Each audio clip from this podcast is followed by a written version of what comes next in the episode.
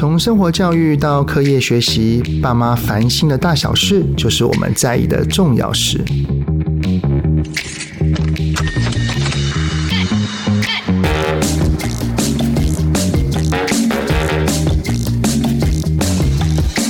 欢迎收听亲子天下全新的节目《爸妈烦什么》。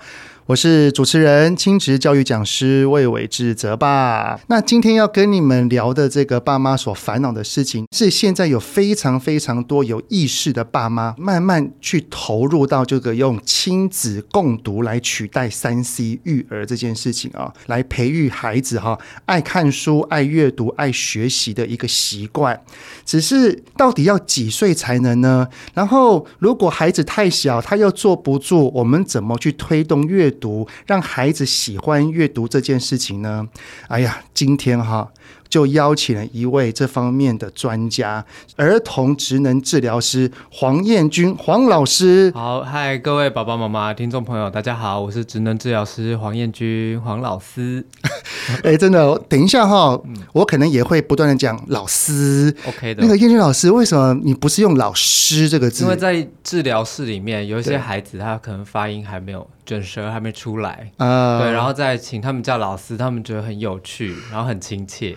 哦，原来还有这个缘由。燕君老师呢，他最近啊也成为了新手爸爸。燕君老师，你的孩子现在是几岁啊？大概一岁半左右，一岁半，女儿嘛，对不对？对对对。如果大家你们有去念君老师的粉砖哈，就看到啊，女儿好可爱哦。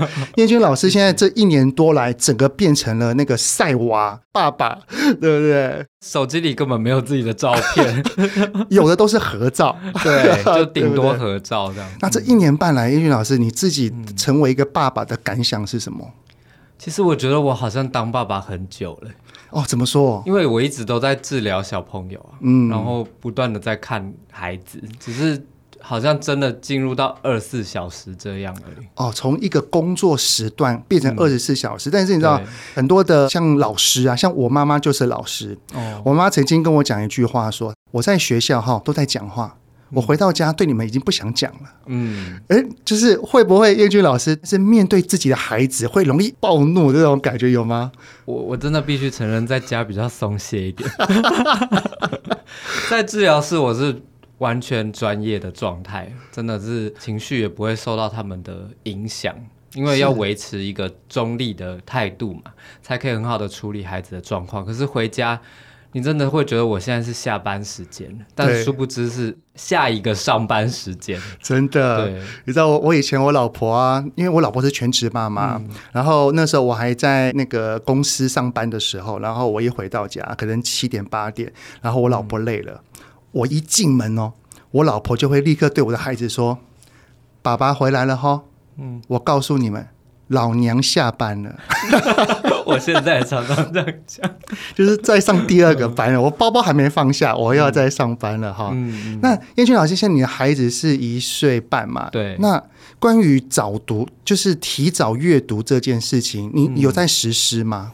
嗯、呃，有。其实，在临床的这个治疗过程啊，就知道，哎、欸，其实。还蛮缺乏亲子共读的，嗯，对，然后加上我前两年去念了语言治疗的研究所，然后发现在这个共读方面啊，真的是非常的重要，所以我的女儿一出生，我真的是二话不说，还在医院里面，我就真的给她看图卡。那通常这么小的孩子，他因为我们都知道，孩子刚出生，他其实眼睛他的颜色的辨别，然后还有距离都不会到很好。对，那那个时候可以让孩子做哪方面的像阅读的刺激呢？嗯，其实大家可能会觉得阅读一定是用视觉来输入，但其实呃，我觉得是给予爸妈一个话题，嗯，因为有的时候我们不知道跟小孩讲什么，对，就连小婴儿你也不知道跟他讲什么，你。我觉得我这一年半来最常讲的就是好可爱 啊，好可爱，然后讲完就哎，词穷，对，所以你需要一点点东西来刺激你的话题。那我觉得呃，绘本、图卡都是很好的。那比如说，我就会讲啊，前面有什么呀？你看看，其实这世界上有很多的东西啊，不是只有爸爸妈妈跟你旁边的棉被而已，就是有好多好多。像这个是什么？然后这样其实是黑色、白色什么颜色？你以后就会看清楚喽。然后怎么样？就是一直跟他碎碎念这样。但但是很多的爸爸妈妈面对这样子自言自语的自己，会觉得我很怪。其实不会啊，他真的有在听，嗯，小朋友他，他没有反应啊，他就嗯、啊。我们也可以想象，我们在学外语的时候，对，一直听老师讲，我们也是回不出来。一开始听不，对啊，所以可是我们就会听到一些字，嗯，然后听到那个语调。然后之后他们在咿咿啊啊的时候，那个语调就会很像在讲话。其实这都是潜移默化的关系。哦，所以在孩子还小的时候，嗯，我们也没有一定要有什么目的性质，说哦你要学什么，嗯，因为还这么小。其实说给他听，对他而言就是一个刺激，就是一个互动。对，虽然说站在这个发展的立场来讲是很重要的，但是我觉得比起发展，这个亲子的陪伴互动是更重要的。呃，因为自己也是一路这样走来，我发现呃，前面不论你有预备还是没预备，真的遇到新生儿就只有手忙脚乱的，绝对像没没有一个时候是准备好的。燕君老师，你本身就是在工作职场上遇到这么多的小孩，嗯、真的，当你亲身要变成二十四小时面对一个婴孩儿的时候，感觉完全不一样，对不对？对，而且每一个人的状况都不同，照顾方法也不一样。嗯其实真的有蛮多的家长在这个前半年，就是六个月之前，都还在摸索，那还在调整自己的体力，然后身心方面的状态，真的很难静下心来陪孩子共读。是，所以老实说，有的家长跟我讲，他们提到要亲子共读是感到压力的。哎，真的现在会耶，嗯、很多家长认为。阅读是好的，反而会变成说，我现在好累哦，我现在不想去做这件事情。嗯，但是好像又有一种价值观说，如果我不做这件事情，我就是一个不好的妈妈，嗯、不好的爸爸。对，那我们先讲一个东西好了，就是到底亲子共读，让孩子提早阅读这件事情，嗯、对于孩子的未来的发展也好，它是有怎么正面的影响？好，我们就先讲发展，在这个陪伴的过程里面，基本上啊就可以给予很好的刺激了。嗯，那我们都知道，这个六岁前啊是感觉统合发展的期间，然后也是各项里程碑在发展。那我们蛮常见的就是语言，还有认知，还有这个社交行为，其实都会在跟家长的互动中，那个孩子不断不断的都会成长。嗯，但是如果我们今天就是对他比较冷淡，或者是我我不知道要跟他做什么互动，就比较是处理生理需求啊，喝奶啊，然后哄睡、换尿布、啊、换尿布，那个时候讲一些必要的词汇，就这样结束而已的话，其实对于孩子的这个发展呢，是很不利的。对，因为他们在三岁前脑的细胞这个成长啊，大概会完成到百分之八十左右。哦，对，所以哦，我真的常常跟家长讲，就忍两个阶段，第一个是三岁前，对，然后哎，觉得这个基础打得不错，我们再忍到七岁前，对，因为这个感统的基础一定要打好。那各方面其实我们在跟孩子互动的过程，也会再给予其他方面的刺激，可能会呃摸摸他、摇晃他，嗯、或者是有其他肢体的接触。这些全部都对他们的大脑成长非常的好。那这些刺激多、交流多，然后大脑的发展，然后也很完善。对。那对于孩子，可能到了七岁、八岁小学之后，嗯、可能相较于那一些没有在做这些事情的孩子，他的最大明显的差异会是什么？大概有两个，第一个是语言发展，嗯，对，第二个是情绪的稳定度。语言发展的话呢，他们从小这样听故事啊，之后也会说嘛，在他们叙事能力上面会比较好，当然也同时在增进他们的表达能力。那如果我们今天有情绪来，他是比较容易表达自己的。他比较容易听得懂大人要跟他说什么，他们也可以做这个语言上面的互动。因为爸妈常常会误会我们讲的话，孩子一定听得懂，所以呃，可能会讲道理啊，对，然后想要试图用这些话来说服他们。但是如果孩子的理解能力没有到的时候，其实真的是鸡同鸭讲，叫平行时空就对了。没错，对，所以我们必须要透过呃阅读，透过对话来增进他们这样子的能力。哦，难怪你知道我，嗯、因为我大概是从十个月或十一个月左右开始带领我女儿去做阅读这件事情。嗯，然后呢，我女儿在四岁的时候，因为长期都做嘛，所以我女儿表达能力非常好。哦，她四岁的时候，她在我们吃饭的时候。他就有情绪了，然后我就把他抱到房间里面去，嗯、然后呢，让他我就陪他哭，然后让他哭，然后我老婆跟我儿子在餐桌嘛，然后我女儿呢就在房间里面对着我，然后一开始说都是因为哥哥，都是因为怎样，就一直讲一直讲一直讲，然后我也是就陪他而已。结果突然我女儿就看我没什么回应，她就停顿了一下，然后她就那边有点生气的脸孔说：“哼，我最爱的人。”都不在这个房间里。嗯，诶，他在讲反话。嗯，他在讲反话的反话。哇，四岁，我当时真的好惊讶哦。哇，四岁他就以他的表达能力已经懂，不是直线的叙述了。嗯嗯，他是已经在开始讲反话了。对啊，如果是这个表达能力好的话，真的他们有情绪是比较容易告诉我们的。我们也更加确实可以了解他们现在的状态，以及可能我们在呃没有看到的情况下发生的一些状况，他们都可以比较好的去描述。我觉得这对于保护自己或者是沟通上面都是一个很重要的部分。那第二个就是情绪的稳定度嘛。那我们知道这个呃共读之后，可能孩子就会比较有阅读的习惯。那在他们可能空闲的时间，除了玩之外呢，就会可以来看看书。对，像我们都知道，很多在等待的区域都会放很多的绘本嘛。对，不是放手机啊，也不是放平板。对，所以如果他们能利用那些时间，然后可以好好的来阅读的话，呃，第一个就减少了三 C 的刺激，又加上比较多的阅读，其实他们在情绪方面的控制都会比较好。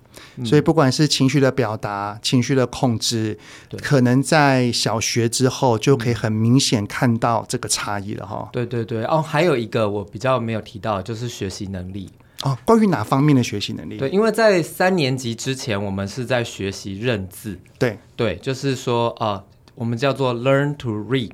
就是学习怎么样去阅读，对。但是如果说我们可以更早开始的话，其实他们在这段时间的呃摸索啊、养成习惯会呃更快速。因为三年级之后呢，他们有基本的认字能力，就是 read to learn，就是要从内容中学到知识。嗯，对。我们发现很多可能疑似是学习障碍或阅读障碍的孩子转介过来以后，发现其实是他们过去 learn to read。这个比较缺乏，对他们根本呃字从哪边开始看，然后顺序怎么样，书怎么翻，然后前因后果，整个故事的架构，他们是一片混乱的。他们没有经过这个练习，对，所以三年级之后，他们要开始从书本里面获取知识，他们就会不知道现在要从哪里看，然后重点在哪里，结果考试就炸掉。特别是现在的那个考数学啊，嗯，根本就是在考国文。嗯，应用题那个描述之多啊，对，像我儿子现在是国中，哎，到了国中，因为现在是素养考题，是。所有的描述都超长的，所以你看阅读这个多重要，常常一个逗点放不对位置，或者是不同的地方，那个题意完全不同。真的，英俊老师这样讲啊，我就想到我女儿也是，我女儿很早就开始陪她亲子共读，她大概就是在四五岁的时候，有一次呢，因为原本都是我讲给她听嘛，我在那边念念念，然后。我讲故事哈，我都不会照着上面讲，因为我女儿常常有一本书或几本书要听好几遍，嗯，然后可能这一本书我已经念过一遍，我就觉得哦有点无聊，嗯、然后我就会自己天马行空加一些东西，就是跳脱上面的文字读给我女儿听。嗯嗯嗯、结果后来真的是大概她中班到大班那一段时间，我女儿开始不断纠正我哪一个字没有念到。记忆力也很好哎、欸，没有他就是他在看，嗯、就是我翻嘛，然后上面有文字，然后上面有图像，然后我就可能念了前一句话，前面几个字，嗯、我就开始自己讲自己的话了。哦，结果我女儿就说：“爸爸，你后面这一段没有讲。”他就会指着书上面的这几个字说：“这些字你没有提到。”哦，那认字能力真的很提前呢。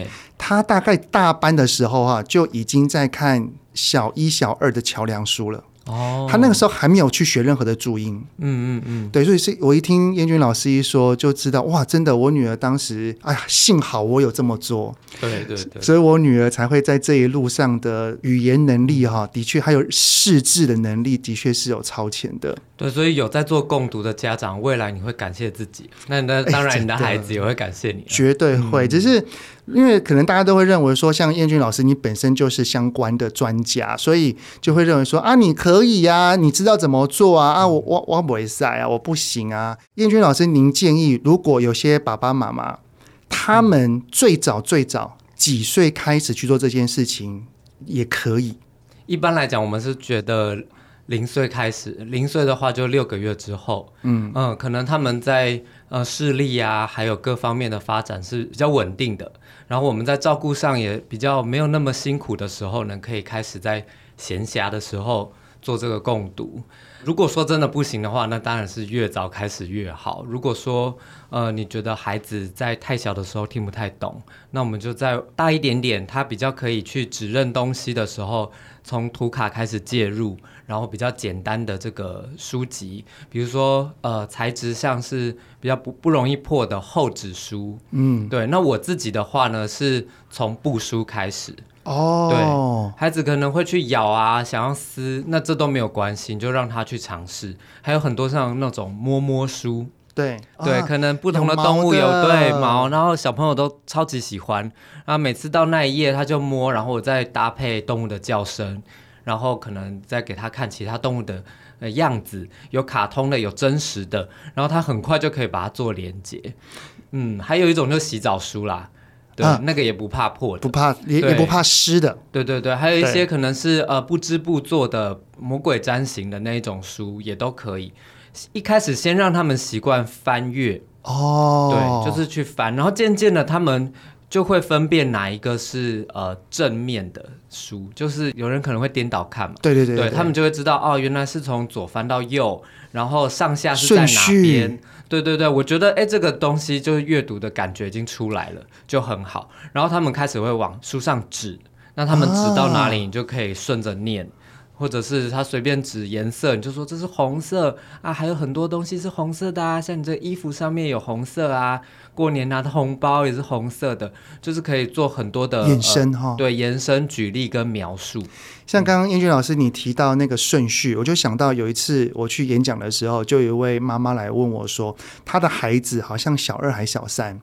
然后他平常就是没有什么看书，嗯，然后就让他去看那个漫画，想说让漫画入门，嗯。但是那个妈妈却发现到一个很奇怪的状况，漫画嘛，就是一页一格一格一格的，嗯，他的孩子完全不知道那个一格要接哪一个的顺序啊，是不是就是因为他没有练习的原因吗？对对对，这个跟视知觉也有点关系。是视知觉是什么？呃，就是视知觉能力其实有很多种，什么主题背景啊，然后视觉搜寻啊，嗯、像这个的话，可能是视觉顺序，对他比较找不到。其实我也是这样的人哦，真的哦，所以我不看漫画。哦，这这不过这是属于天生的啦。对对对，这个但是也可以经过训练啊。对对，所以他们从小可能在这个阅读的顺序习惯上面没有建立的话，其实不要说是漫画，就连看文字也可能容易跳，也会累哈、哦。对，那路上的这些或者是我们生活当中遇到的这些事情，其实他们也很容易不知道顺序，就像是做事也是，招牌也是，到底是要从左边看右边看？对对对，做事的顺序也会影响，因为这跟动作计划能力也都有关。哇，哎，没有想到从孩子一两岁，让他一起阅读，去翻书，嗯，让他去知道哪个是正面，哪个是往左边翻，右边翻，嗯，对于孩子的未来有这么多这么多的正向影响。哎，对，可能像爸妈也会担心说啊，我真的不知道要讲什么，所以就照着字念。对，会。呃，老实讲，因为有的绘本的字的内容不是那么口语化。对，所以我觉得我们尽量还是以图片先来入手，嗯，对，然后我们可以串接成一个故事，之后他有认字的能力或是语言的理解比较好，我们再从文字导读进去，让他们先从啊愿意翻，然后看图，再来就是做一个故事的串接，最后从文字进去。所以一本书其实可以念很久很久。对，而且孩子他们真的很喜欢同一本书看很多次，真的，嗯、他看不腻，我都念腻了。对，所以有的时候我们就其实在这个部分里面，我们可以呃激发孩子的一些创意。然后还有我们自己的创意，啊、你知道我我我会跟我儿子啊，因为这本书看太多了。然后我当时跟我儿子一起做故事接龙，嗯，就是从这一本书的故事，我们一起来互相做延伸，嗯、啊，然后超好玩的。对，这个真的是非常好玩的。呃，主要我讲一下为什么孩子喜欢听同一个故事。对，为什么？为什么？因为他们喜欢呃预测，就是他们预测如果猜到了，然后他们就会很开心，很有成就感。所以他们有的时候会突然翻到下一页，说、哦、啊，结结果就是这个啦，或者是他们会讲、嗯、啊，我知道什么，或者是他等一下会怎么样，其实就是因为这个预测让他们有成就感，然后有掌控的感觉。所以我们不要破他们的梗，如果我们自己知道了，或者是怎么样，其实可以丢问题给他们。哎，那你们知道是发生什么事吗？啊，宝宝又忘记了，念了那么多次还是忘记，就是可以做一些呃不一样的桥段给他们。哦，嗯，只是在。年纪还小的孩子啊，如果他愿意翻、愿意撕进去摸，我都觉得还好。嗯，但是我遇到很多的爸爸妈妈，他们对于这方面还蛮挫折的。就是、嗯、啊，例如说有些家长听了，可能很多专家说啊，这是很棒的一件事情，他们也很想要替孩子去培养。嗯，但是每一次把孩子一抓来摸两下就跑走。嗯，那可能一开始想说，那你先跑走，等下回来。嗯。然后，但是他就是不要，他一直走，嗯、一直走。那这个时候怎么办？呃，其实我觉得有碰到就好了，嗯，呃，没碰到也没关系。我觉得我们不能因为这样，然后就停止尝试，还是要继续的做。那也可以趁他坐在我们的身上的时候，就赶快抓一本书过来，因为总是会有互动的时候嘛，啊、总是会有抱抱啊、摸摸，在呃做一些呃无意义的时光的时候，你就哎。我们来看一下这个书。那如果说很怕孩子破坏书的话，我觉得就是做好心理准备。像我就是会有几本下定决心是让他就是要让它破坏的。对，我们家真的有好几本都是超级烂的，已经不知道在哪，还有好多都不知道到哪里的书。但是你知道这本书就是要给他撕，就是要给他玩的时候，就不会那么在意。哦，对，然后久而久之，他们动作也会越来越轻柔啊，嗯、不会那么粗鲁。我们不要因为孩子的反应而觉得算了，哦、好了，对啊，哎，他又不喜欢看，然后我也很，到我不喜欢读书吧之类的，就是，哎，这句话 好常听到哦。同样的，你自己不喜欢做的事，你也很难帮孩子养成习惯嘛。对，所以还是希望说大家可以再活一次，重新开始。啊、那就算你自己真的不想读的话。想想未来吧，如果孩子比较好的可以跟你沟通，情绪稳定，学习能力佳，那为什么不尝试呢？燕君老师有没有建议要如何去培养习惯？例如说，固定睡前就一定要做这件事情，嗯、还有没有什么类似的一些方法？哦，其实可以按照大家自己作息啦，因为有些人睡前真的就很累了，嗯，念到一半睡着。对，有，我觉得晚餐后还不错啊。对，大家还在消化，然后也不知道要做什么，不可以做剧烈运动，那不如我们就来翻一翻书好了。对，那可能一人翻一本，或是我们一起翻。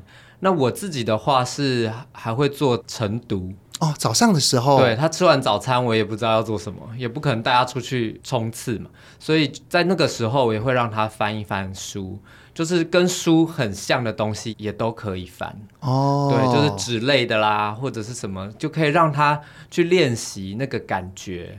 对，然后呃，慢慢的教他一点点图卡啊，然后一些智慧的输入，其实这样就可以了。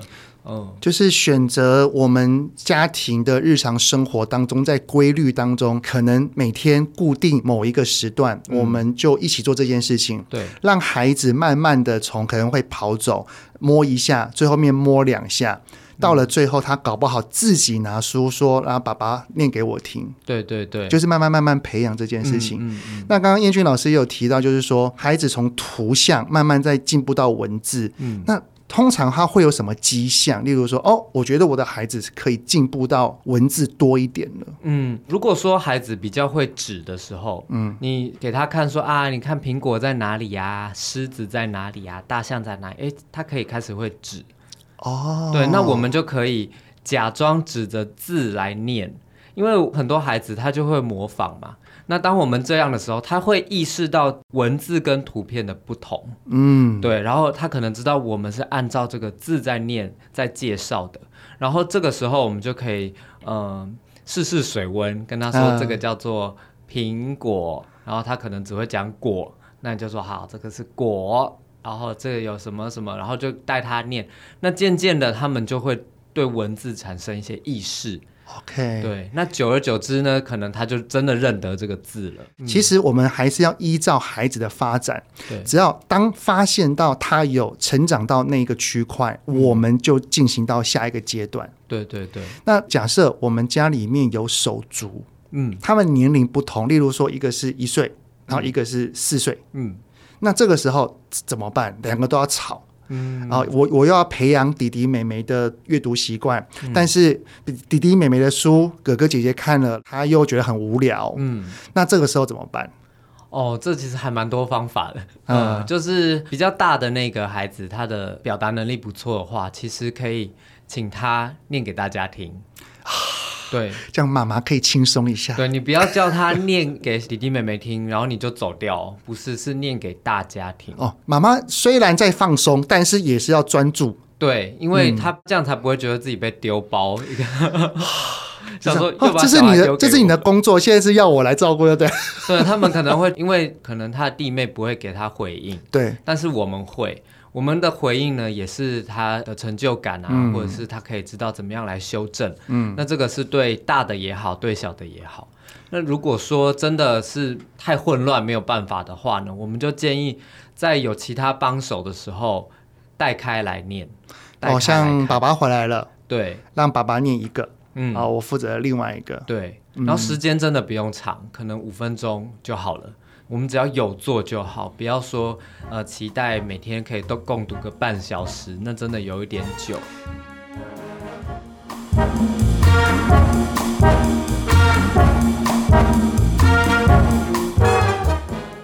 现在双薪家庭非常非常多，嗯、像像叶军老师，您跟你老婆也都是在上班嘛？是。那在工作很累的情况底下，回到家也真的只想躺平。嗯。然后又想说，哦。又要念书给孩子听，好累哦。嗯、但我们有没有什么其他的辅助工具？嗯、我我知道三 C 这个东西对于孩子，当然还是不会有直接真人来的好。对。但是三 C 我不觉得它是一个完全不好的。嗯。那有没有关于三 C 这边可以当成我们的辅助，或者是非三 C 也可以可以帮忙爸爸妈妈去办到阅读这件事情的呢？是。大家会用到三 C，真的应该是不得已的状态啦。那呃，我都会希望我们可能如果播放荧幕或影片的时候，我们是必须要参与在其中的，可以跟孩子讲。所以其实我们也不会轻松到哪里去。对，因为你必须要跟他讲里面的事啊，然后怎么是要了解内容，呃，好像那不如我自己讲好了。对，所以呃，如果是这个状况的话，我就没有特别建议。可是如果像是其他的呃科技辅助产品啊，我会蛮推荐点读笔啊。对，因为点读笔并没有光线光对的那个刺激，对大脑不会那么有负面的影响。然后它是可以呃，因为你要点到才会出声音嘛，那可以让孩子练习抓握，然后去寻找。然后可以在这个声音的回馈里面做学习，因为点读笔可以重复的念嘛，真的。对，但是我们重复念可能就很累。我们可以跟着那个点读笔选择性的念个一两次，或者是给孩子一些回应，说哇，你找到嘞，哇，这个是什么？我们点点看这个好不好？然后这样子来呃带领他们愿意去探索，而且点读笔图卡或是书籍也是让他们。进入这个阅读的一个很好的。算是引导的部分。我家以前也有买点读笔，而且那个点读笔还可以去分成你要念中文的还是念英文的。对对对，他们好强哦，他们摸几下就知道怎么切换。要跟各位爸爸妈妈介绍一下啊，亲子天下小行星呢有那个点读笔啊，如果有兴趣都可以在资讯栏里面哈可以去参考啊。那除了点读笔之外，那 CD 跟那种有声书，嗯，这个也是可以辅助的嘛。哦，我觉得这个都是很好的工具。嗯，那 CD 是音乐嘛，其实孩子是都蛮喜欢音乐的。那如果说我们可以搭配这个书籍的内容来选择音乐，或者是有一些书它是会附 CD 的，对对，比如说啊、呃、早安歌啊，我们就可以播给他听啊，或者是有一些搭配情境的，然后这个歌曲呢，他们可能听了心情开心，又可以帮助理解这个书籍的内容。那还有像是。呃，有一些书，他们现在可以做一些按钮哦，对，就按下去会有声音的。我个人使用下来觉得效果很好。还有一种是什么刷牙歌啊？对，那这一页是在讲刷牙，按下去有刷牙歌，然后啊睡觉有晚安歌。其实我的女儿从小她就是这样乱按乱听啊。现在有很多的生活习惯是透过这个歌曲，可能我们要她刷牙，我们就唱里面的刷牙歌，然后她就会知道。那先从帮玩偶刷，渐渐的，我们帮他刷到他自己可以动手，他马上就可以有连接。对，因为人是呃在脑中有一个神经细胞叫做镜像神经元。哦，镜像神经元就是让我们看到行为跟动作的时候，可以很快速的学起来。对，所以我们可能大人会觉得，哎，我又没教他，为什么他会？他会。嗯，或者是哎他。莫名其妙学了我的一些动作，或者是口头禅。对，其实这都是 镜像神经元的关系。那有这个神经元帮助我们在生活中可以很快速的学习一些呃日常该做的事情。所以像绘本就是提供他们一些印象。那如果有其他的这个辅助的话，他们就会很快的知道哦，原来这是该做的事情啊，原来哦我该学这些。或者是我遇到这些事情的时候，我应该要怎么样来处理？这都是默默的会进入到他们的脑中，而且有的时候并不需要重复太多次，嗯、可能一两次他们就印象深刻。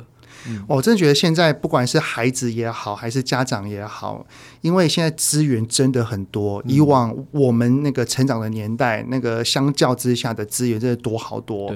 所以虽然我们在工作上面一定有忙碌、有压力，也会累，但是我们可以多多的利用这一些，不管是点读笔也好。什么 CD 啊，有声书也好，那有声书哈，亲子天下也有出有声的故事书的 App 啊、嗯嗯呃，有兴趣的都可以去参考啊。对对。不过假设爸爸妈妈太过于依赖这个东西，就是他想要爸爸妈妈念故事书给他听，嗯，然后他说啊，我很累了，你去听 CD 啦，嗯，你觉得这样是不是反而反客为主了哦？我自己啊，因为我现在也是爸爸嘛，我都会问我说，我真的五分钟都撑不下去吗？还是我不想？这个问题问的真好，嗯。我每次都在这个三岔路口，因为我们都会累啊。我到底要放飞自己，还是要撑下去？我就会问，我真的五分钟都没有吗？嗯，然后后来我就会。咬着牙，来来，我们来看书。我我觉得等孩子越来越大哈，像我儿子女儿大概四五岁左右，他们也都很喜欢我念故事书给他们听。然后那个时候，如果我是工作回来，我很累，我就会跟他们讲说：“你让爸爸休息一下。”嗯，爸爸知道你很想要爸爸念给你听，我也好想念给你听。嗯，但是你让爸爸休息个十分钟，我就去找你。嗯，或者是好，你那么想听，我一看那本书没有很厚，我说好，那。爸爸先念给你听，因为我很重视你。嗯，但是因为爸爸有点累了，我念完这一本，你让爸爸休息个二十分钟。二十分钟之后，我再来陪你。嗯，我我当时是用这种方式，很棒，很棒。对，真的，因为其实有的时候不见得是故事啦，他只是想要跟我们相处，真的。对，但是没话题嘛，呃、对，然后也不知道怎么样开口。那这个书。就变成一个媒介，对，所以我们真的应该要多多的想办法去呃陪伴孩子啊，跟他们沟通之外呢，其实呃透过共读，其实会有一个共情作用，就是我们会有同样的经历，嗯、我们一起看了，我们一起呃享受了这个情节，那其实在这个成长的过程里面。多多的有这方面共同经验的连接，其实就是我们跟孩子之间的故事。哇，这个故事会衍生到我们关系的凝聚。对，现在我儿子已经国二了，嗯、我超有感的。我真的很庆幸，我在我孩子很小的时候，一直到现在，不管是一开始的陪读也好，嗯、后来陪玩，嗯。他后来有功课了，我真的是陪他写功课，哦、就是他在写功课，我在后面，我在他旁边去做工作上的事情。有一天，我儿子就跟我讲一句话，说：“爸爸，我知道我在念书的时候你在做你工作上的事情，但是你在旁边陪我，让我觉得我不是唯一一个回到家还要这么努力的人。”嗯，对，就是他会觉得说，大家都在看电视，大家可能都在干嘛，都在放松，为什么只有我要这样？嗯，这此时他看到爸爸也在旁边，也在努力着，嗯嗯、他就会觉得这个东西是很有陪伴感的，嗯，很感动哎。所以我觉得这个陪伴必须要从小就开始。其实我现在去接触到家长的时候，发现目前关心孩子的爸爸也是越来越多，越来越多，真的，真的，而且也不亚于妈妈的关系。没错，我也观察到，对，所以这是一个很好的现象，但是啊、呃，比如说在叙事能力方面，确实女生会比男生强一点。对，那爸妈念书的风格不同，其实对孩子是不同的刺激。嗯，对，妈妈有念书的方法，爸爸有爸爸的方法，看事情的角度不同，描述的方法也不一样。然后可能爸爸会天马行空，那妈妈会中规中矩。其实孩子就可以看到不同的风格，这都是对他们的大脑认知是很好的刺激。所以爸爸不要觉得啊，念故事我不行啊，交给妈妈念啊，我来陪他玩就好了。其实两个都要做。爸妈全部都要一起做，只是说我们的分工呢，可以在不同一点，不要说呃比重上有点失衡。对，如果说爸妈都一起做到共读，一起去玩的话，孩子就可以学到更多不一样的东西。他可以大胆，也可以细心，他可以很有逻辑，但是他又可以很有想象力。对，所以这个部分是爸爸真的不要太过于担心说，说啊，我都是这样。就算你只是念单字，你只是念图片。也是一个很好的输入啊，因为孩子就喜欢听你的声音嘛，没错，他就喜欢坐在你的身上啊。我觉得这都是很好的陪伴跟互动。真的最棒的椅子啊，嗯、就是爸爸的大腿。对，怪我知道，我以前念故事书给我孩子听的时候，都天马行空。然后有时候我老婆在旁边听到，都会说：“哦，你那边乱讲什么？”对，根本像玩游戏也是啊，玩玩具真的也没有规定一定要怎么玩嘛。对啊，玩为什么一定要有？玩？对，就是这样。我都觉得这都是爸爸在从小陪伴孩子阅读，是一件对于孩子的未来还蛮好的一个影响。对对。最后一个问题想要请教燕军老师，就是、嗯、因为有些爸爸的确是。很有心，嗯，但是他在过程当中也是有很大的挫折感。嗯、那你觉得可以怎么培养爸爸在这件事情参与育儿啊，或亲子共读这件事情，提升他的那种喜悦啊、被肯定啊等等的？嗯，其实任何事情啊，都需要努力一阵子才会有一些结果嘛。就像我们不肯减肥三天就立刻达到我们的目标一样，在努力的实践过程里面，需要一些些忍耐。对，但是孩子这个部分给大家一点点信心，就是像是改变啊，或是养成习惯，其实以小小孩来讲，真的算是立竿见影。嗯，对，他们要做什么事情都很快很快就可以转变，因为他们在成长中嘛。所以爸爸真的不要一两次就受挫，可以再多多的尝试。其实孩子很快很快他就会进入状况，那这个成就感呢，可能。呃，会在哪一天不经意的让你得到？因为孩子总是会给我们一些惊喜嘛。我常常在模仿狮子叫给我女儿听，因为她狮子座，我就会喜欢这样模仿。然后有一天在开车的时候，她坐在后座，然后她有一点情绪不稳，在要哭要哭。然后开车的过程看到一个狮子，我说：“哎，旁边有狮子！”哎，她就突然哦。就直接学。我第一次听到他学动物叫，然后我就觉得哦，好惊喜哦。但是彦君老师、嗯、哪里可以开车看到一头狮子？没有，就是那个 广告，是不是？对，就是广告的那个图嘛。然后我想说要吸引他的注意力去看，结果他就自己在那边吼。然后后来我就是开始更多在问他，还蛮惊讶的、哦哎，你是在学狮子叫吗？狮子叫怎么叫啊？然后就吼，然后我就在顺势问其他动物怎么叫，发现他每一个都会。啊，哎，这是是意想不到哈、哦。对，开始从每天去做这件事情变成一个内化。嗯，的确，如果爸爸有长期在做这件事情，突然有这样子的反应啊，我们也很开心哈、哦。对啊，而且。这样就知道我平常也没有多描述嘛，我就是吼给他听，然后就好下一页。其实这样这种念法也可以。那你觉得爸爸如果平常忙于工作，比较少做这件事情，嗯，然后他有做，他有在做，你觉得老婆要不要给予他什么样的回应？你知道，因为很多的妈妈都会跟我讲说，孩子也是他的。嗯、那他去做这件事情也是天经地义，嗯，为什么还要我要去肯定他，我要去称赞他？嗯，那你觉得身为一个男人，你觉得这个需不需要？嗯、哎呀，这个妈妈们这你就有所不知，这叫做行为改变技术。对，嗯、我们要用一点心理学技巧，达到我们的目的。对，我们的目的就是我们的老公可以。在更多时间来参与育儿，对，就是其实多多称赞，不要说是为了啊、呃，要让他可以去带孩子啊，让这个夫妻关系可以更和睦和谐。还有爸爸跟孩子的关系，对啊，本来就是应该要多多称赞，让这个称赞赞美的气氛可以在家庭里面。对，那。老公有多赞美老婆，你看老婆都很常希望老公可以说啊自己啊今天很漂亮啊，嗯、或者是啊煮饭煮得很好吃，啊，对啊，你头发今天哎吹得不错之类的，这个细节如果可以被看见的话，太太就很开心嘛。那同理。爸爸也是，对我们真的要的不多。如果能够被肯定的话呢，就会冲了嘛。等等啊，嗯、身为男人懂。对对对。不过我我觉得也不用什么啊，老公去做做啊，老公你好棒哦，也也不用这样。对我觉得只要是一个描述说，说、嗯、哇，老公啊，刚刚孩子好喜欢听你说故事哦。嗯，哎，这样子就够了哈，就不用太浮夸，可是很真实。真实具体的描述出来当下的氛围，说哇，你知道吗？女儿每天最期待的就是爸爸你讲故事给她听。嗯，哎呀，这样子 来没问题，再累我都读。他说他今天一直都说爸爸什么时候回来可以讲。哎呦，爸爸听到，如果是女儿讲，真是啊。对，他说啊，昨他今天都一直在重复爸爸昨天跟他说的那些事情，什么真的，其实渐渐的就会有了。对了，好了，那个刚刚讲女儿，但是儿子爸爸也很爱了哈。儿子，儿子，你有听的话，爸爸也爱。